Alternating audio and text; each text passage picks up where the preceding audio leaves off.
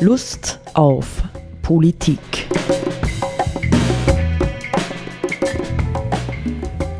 Liebe Hörerinnen und Hörer des Freien Radios Freistadt, Sepp Kiesenhofer und Roland Steidl begrüßen Sie zu einer neuen Sendung Lust auf Politik. Sepp, wir nehmen heute am 22. März 2021 auf. Ähm, irgendwie wieder einer der vielen markanten Tage. Äh, die wir im vergangenen Jahr schon hatten, wo die Regierung uns äh, neue künftige Regeln, Maßregeln oder sonstige Dinge vorgeben wird. Ja, wir sind gespannt, was kommt. Äh, nach Lockerungen sieht es jedenfalls nicht aus. Und ähm, Daneben, nicht daneben kann man hoffen, dass tatsächlich durch etwa die Demonstration Fridays for, for Future am vergangenen Freitag äh, das Thema Klima, das ja in mancher Hinsicht, ich würde fast sagen, mindestens so wichtig ist für unsere Zukunft wie das Thema Pandemien, äh, dass das wieder in den Mittelpunkt rückt oder verstärkt in den Mittelpunkt rückt. Und du hast ausgesucht, hm, unter dem Stichwort Nachhaltigkeit einen Artikel, äh, zum Thema CO2-Kompensation ähm, mit der Erkenntnis, mit der voraussichtlichen kein guter Ausgleich fürs Klima.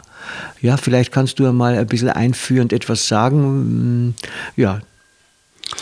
Ja, ich habe mir gedacht, das wäre ja interessant, dieses Thema aufzugreifen, weil es äh, in letzter Zeit eigentlich still geworden ist darum. Und da geht es ja grundsätzlich um, um die, das Klima, CO2 und so weiter.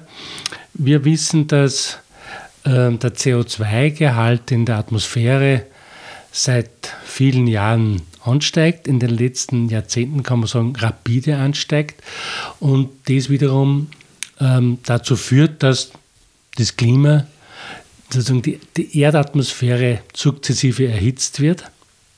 Mhm. Ähm, einen großen Anteil an dieser Entwicklung hat die Verbrennung von fossilen Brennstoffen, also Gas, Kohle, Öl. Jetzt, wenn wir nicht wollen, dass die Erde sukzessive unbewohnbar wird für uns Menschen, dann müssen wir da irgendwas machen. Jetzt kann man natürlich sagen, äh, der einfachste Weg ist, ja, wir fahren nicht mehr Auto. Ja, oder generell jetzt einmal gesagt, wir hören auf, jetzt einfach gesagt, diese fossilen Brennstoffe zu verbrennen, ja? also Kohle, Öl und Gas. Aber wie wir wissen, ist das natürlich etwas komplex, die ganze Geschichte, äh, sodass man jetzt natürlich darüber überlegen muss, wie kann man diese Geschichte jetzt angehen. Es gibt dann nur einen zweiten Weg und das eben, darüber können wir vielleicht ein bisschen jetzt reden dann, das ist die CO2-Kompensation. Das bedeutet, ähm, wenn ich jetzt zum Beispiel ähm, mit dem Auto fahre, ja, und, und dabei, oder mit einem Flug absolviere und dabei fossile Brennstoffe verbrenne, dann kann ich dieses CO2, das dadurch entsteht, kompensieren, indem ich zum Beispiel jetzt einfach gesagt irgendwo ein paar Bäume pflanze. Weil wir wissen, Bäume, Pflanzen CO2 der Atmosphäre entziehen und in Chlorophyll, glaube ich, umwandeln oder so irgendwie. Genau weiß ich es nicht. Äh, ja. Äh, jetzt gibt es ja, ah, das ist einmal das Grundprinzip. Jetzt gibt es ja, äh, was ja vielleicht auch die meisten Hörerinnen und Hörer wissen, äh, seit einiger Zeit bei Flugreisen äh, die Möglichkeit, dass man das, gibt im Internet so Plattformen, dass man das gleich mitkauft. Ja? Also man bucht einen Flug, Sie Wien, London und bucht, kauft gleich mit ein Kompensationspaket, 25 Euro, Hausnummer oder so, äh, zur Kompensation des CO2, das da ausgestoßen wird bei diesem Flug. Ähm, jetzt ist die Frage, wird da in diesem Artikel gestellt, ist diese Schiene eine erfolgversprechende Schiene? Vielleicht diese. Vielleicht, vielleicht noch äh, vorher, deshalb würde mich interessieren, wie funktioniert denn das dann? Nicht? Also wenn du jetzt einen Flug buchst, das wird ja über eine Fluggesellschaft gehen, natürlich genau, nicht. Und sowas, und die hat dann irgendwie einen Kontakt, einen, einen Connex zu irgendeiner Institution. Wer macht das? Ja, das ja. sind, glaube ich, meines Wissens, ich habe das selber noch nie gemacht, weil ich ja kaum fliege oder gar nicht. wir sollten mal fliegen, damit wir wissen, wie das, das geht. Ja. Äh, das zweite ich weiß, sind das unabhängige Dinge. Ähm, das, das sind Internetplattformen, diese mhm. Kompensationsplattformen. Da zahlt man auf ein bestimmtes Konto bei dieser Plattform einen Betrag ein. Ähm, und mit diesem Geld, das auf diese Weise gesammelt wird, werden eben bestimmte ähm, Projekte unterstützt. Zum Beispiel werden Bäume gepflanzt oder Solar- und Windkraftanlagen, Windkraftanlagen gebaut oder überhaupt Technologien ähm, unterstützt, die insgesamt zur CO2-Reduktion beitragen. Oft sind es Projekte, die äh, in südlichen Ländern oder mhm. sogenannten Entwicklungsländern, wie man vorher gesagt hat, ähm, dann durchgeführt werden.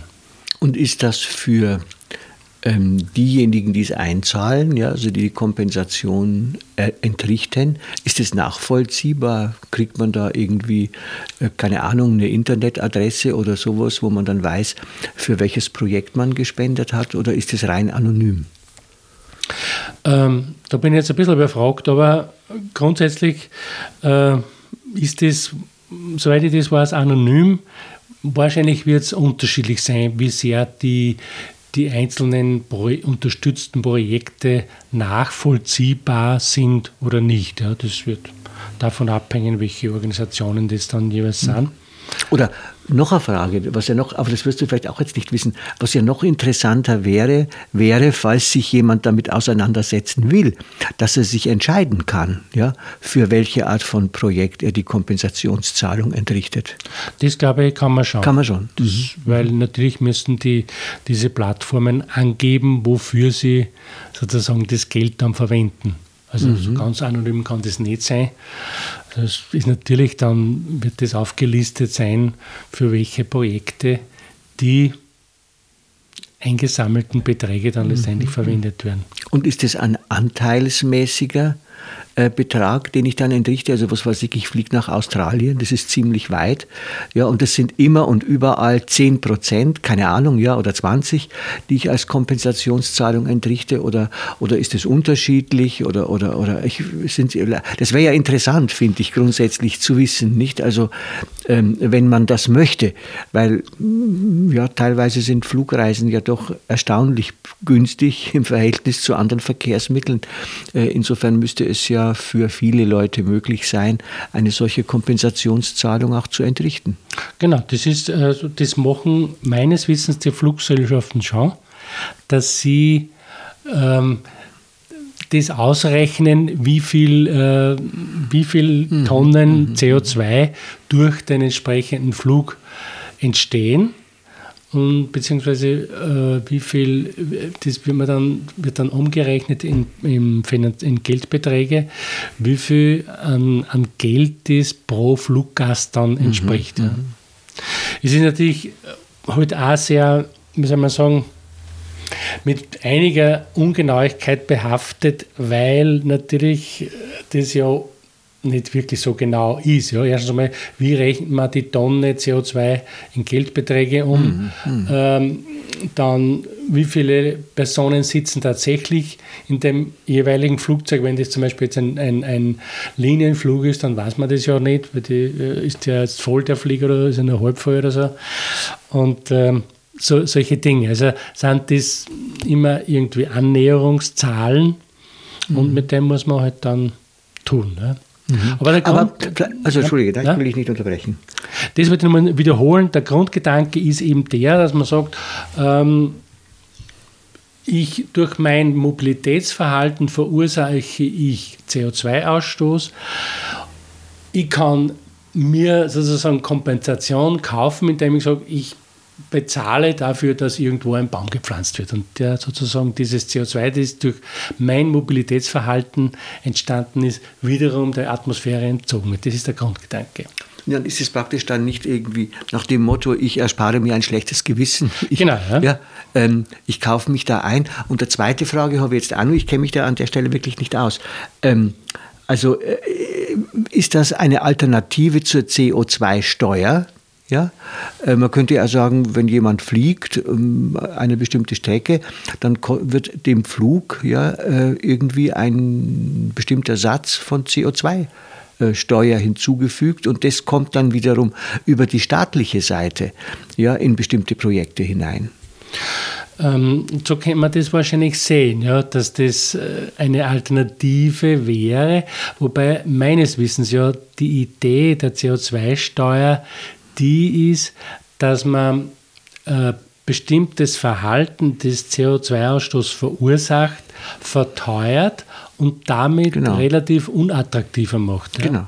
Im Verhältnis zu Aktivitäten, genau. die genau. weniger CO2 genau. ausstoßen. Genau. Das ist die, die, die Idee dahinter, hinter der Steuer. Und äh, was dann letztendlich geplant ist, was mit den Einnahmen der CO2-Steuer passieren soll, entzieht sich meiner Kenntnis. Mm, Aber mm. soweit ich weiß, ist das ja noch nicht. Ist nicht Nein, das ist ja noch. Nee, nee, eben, das gibt es noch. Ne? Genau, ja, in manchen Ländern gibt es das schon, nicht, aber bei uns halt mhm. gerade noch nicht.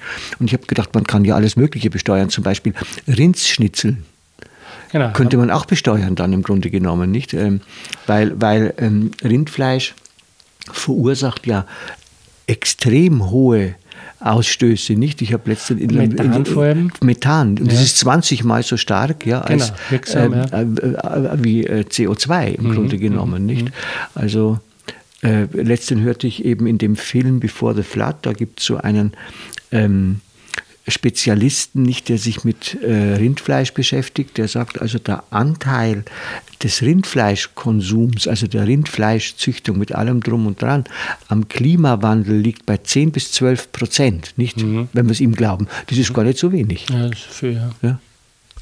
Ja, das ist natürlich schon eine Frage, wie weit das also wirksam sein könnte.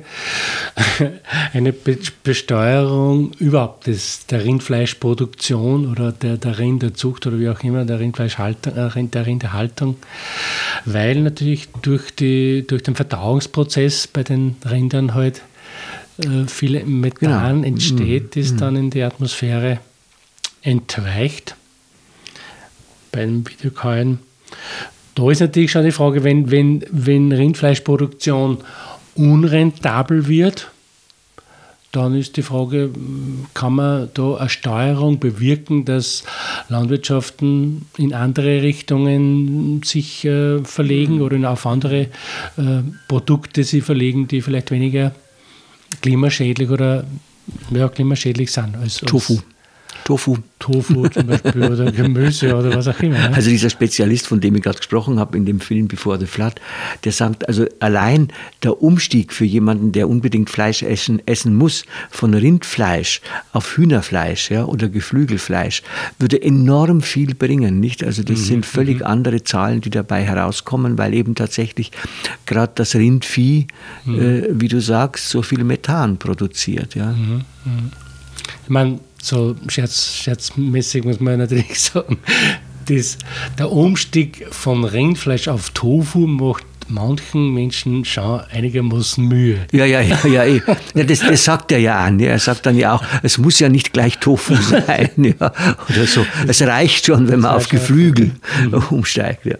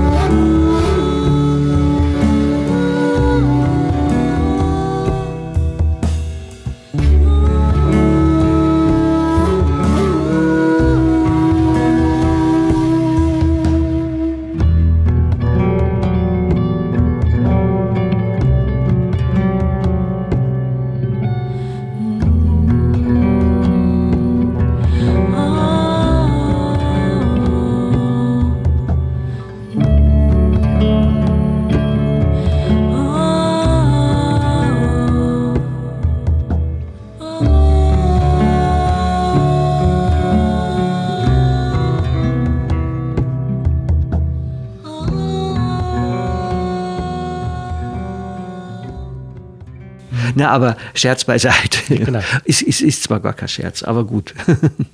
ja, nur mal zum Thema zurück. Man kann sich ja jetzt fragen, ähm, ist diese Strategie, dass man sagt, ja, wenn man jetzt schon nicht äh, es lassen kann, mit den Autos herumzufahren oder mit den Flugzeugen herumzufliegen und so, ist das eine gangbare, ein gangbarer Weg, dass man sagt, okay, wenn es schon sein muss, dass man fliegt, dann tut man halt das CO2, das entsteht, kompensieren. Mhm.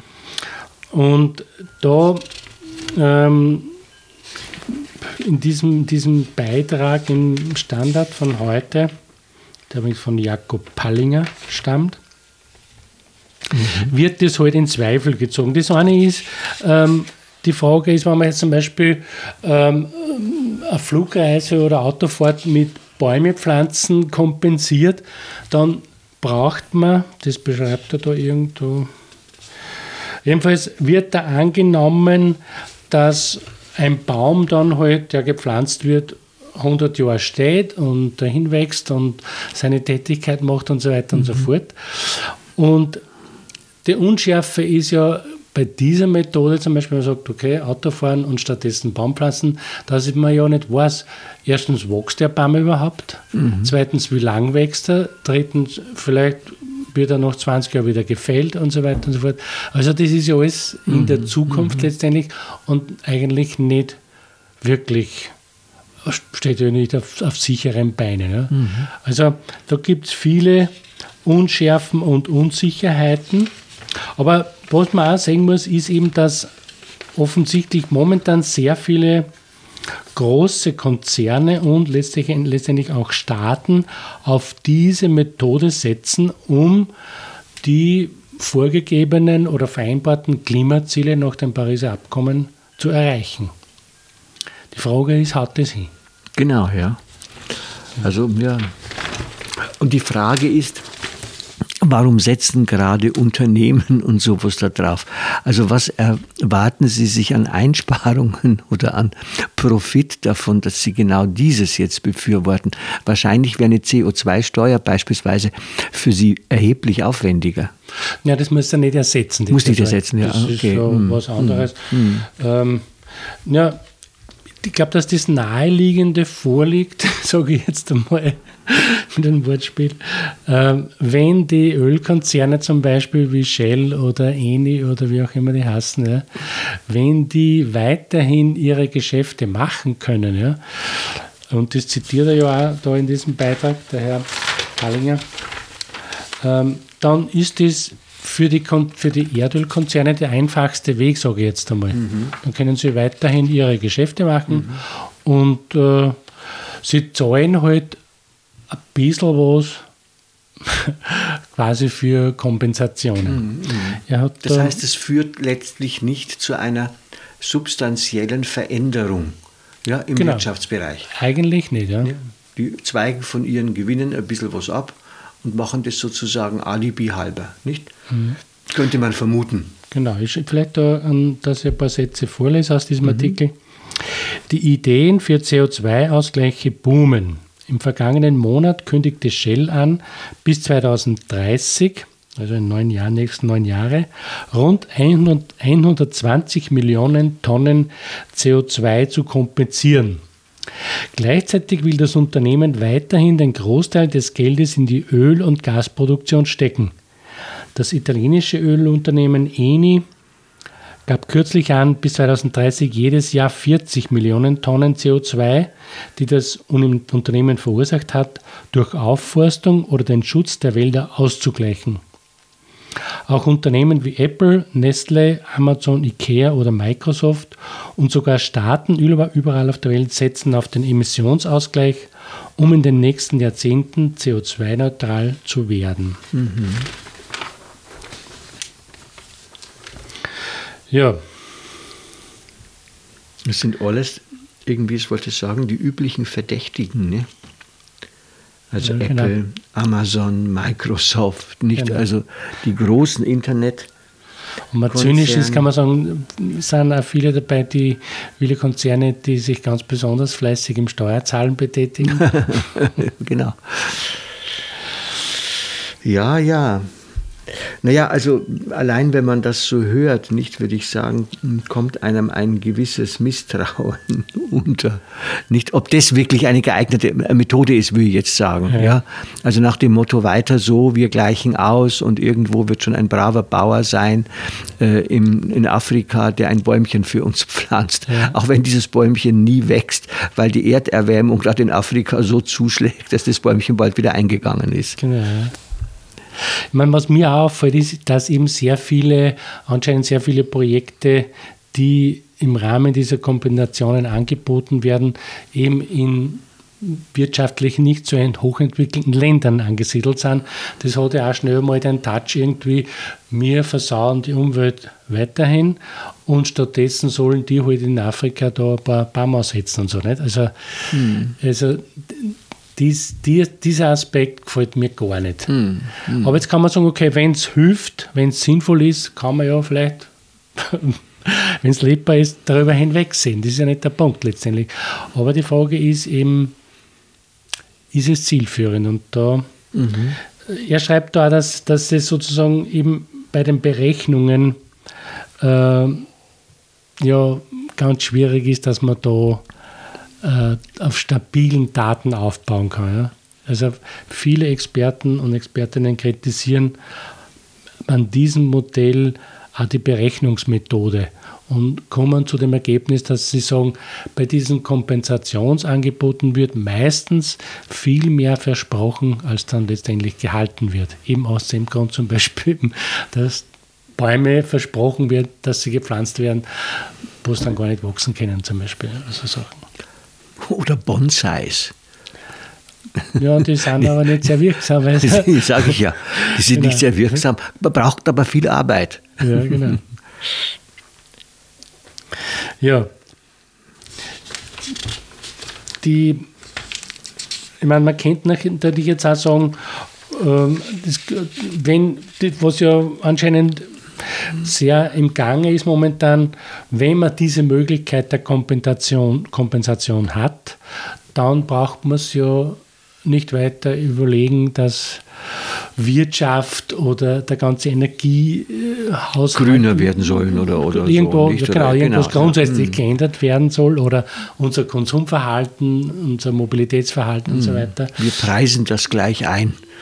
Ja. Wir preisen die Kompensation mit ein mit und die Sache hat sich. Genau. Nicht? Mhm. Mhm.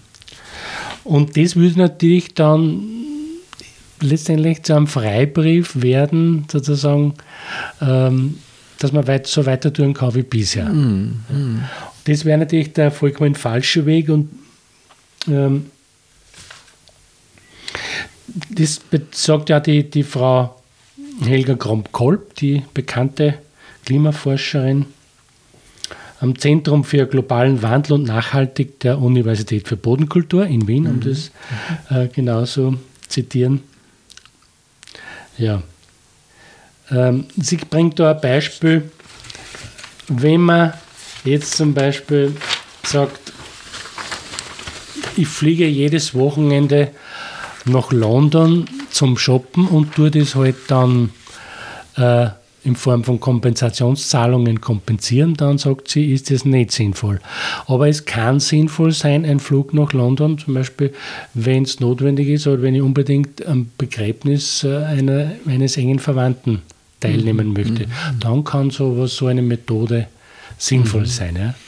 Und das, glaube ich, fasst auch ganz gut zusammen, ähm, aus meiner Sicht, was da bei dem bei der Methode Sache ist. Also es kann letztendlich, wenn als letzte Möglichkeit, ja, wenn man halt einen CO2-Ausstoß nicht verhindern kann, ja, dann kann man sich sagen, okay, und wie kann ich das, wenn es schon notwendig ist, wie kann ich das dann kompensieren? Ja? Mhm. Dann kann man sagen, okay, das ist vertretbar. Ja? Mhm. Dann ist man aber auch wahrscheinlich jetzt quantitativ in einem ganz anderen Bereich, als wenn man sagt, wir nehmen die Kompensation anstelle der Veränderung generell genau. im, mhm. im mhm. Mobilitätsbereich und im Energiebereich. Mhm. Ja, das heißt also, ähm, letztendlich votiert er für beides, nicht? Also im Grunde genommen beides. Auf der einen Seite sollte man überlegen, was man wirklich tun muss ja, oder tun soll. Also nicht wild herumshoppen oder sowas, sondern ist es sinnvoll, ist es notwendig, was ich tue. Und wenn es notwendig bzw. sinnvoll ist, dann kommt praktisch die äh, Kompensation in Frage. Ja. Ja, das ist ja im, im, äh, aus meiner Sicht ist das ja auch ganz, ganz stark was. Wir haben zwar von diesen riesigen äh, äh, Unternehmen gesprochen, aber das ist natürlich tatsächlich eine probate Methode für Privatleute, nicht? Finde ich. Ja, mhm. was sollen die sonst tun? Nicht? Also wenn sie fliegen müssen, außer auf einem solchen Weg zu kompensieren, wenn es mhm. nicht über CO2-Steuern geht. Ja. ja. ja. Und gibt es irgendwelche äh, äh, Daten, wie viele Leute das schon in Anspruch nehmen? Weil das gibt es ja schon. Da weiß ich nichts. Mir ist es nur bekannt, dass es relativ einige Plattformen gibt, mhm. die solche Dinge anbieten und dass das bei vielen Fliegern doch einigermaßen verbreitet ist, das auch in Anspruch zu nehmen. Auch letztendlich sozusagen um die Flugscham bisschen einzudämmen. Mhm. Wenn ich schon mir sozusagen ja. den Luxus leiste, Flugreisen zu machen, die gar nicht notwendig sind, aber mhm. halt Spaß machen, dann äh, kann ich sagen, okay, zahle eh Kompensationsbeträge, dann kann ich es trotzdem mhm. machen. Ja. Das ist natürlich problematisch. Und die sagen auch, die, die, die Frau Kramp-Kolb und andere Experten, solange die, die Emissionen, die CO2-Emissionen generell ansteigen, ist natürlich der CO2-Ausgleich sowas wie ein Tropfen auf den heißen Stein. Mhm. So. Und das ist dann eben noch, ja, ist es dann standardisiert? Das heißt also für einen Flug von, wie ich gesagt habe, Wien nach Australien sollten so viele Kompensationszahlungen oder was geleistet werden? Oder ist das standardisiert? Ja. Standardisiert. Ja. Mhm. Okay. Also eine Tonne, Aufgrund eine der Kilometer Tonne, wahrscheinlich nicht. Die, ich so. weiß jetzt die Zahlen jetzt nicht auswendig, aber eine Tonne CO2 zum Beispiel ja, entspricht ah, ja. also mhm. so und so viele Euro. Mhm. So, ne? mhm.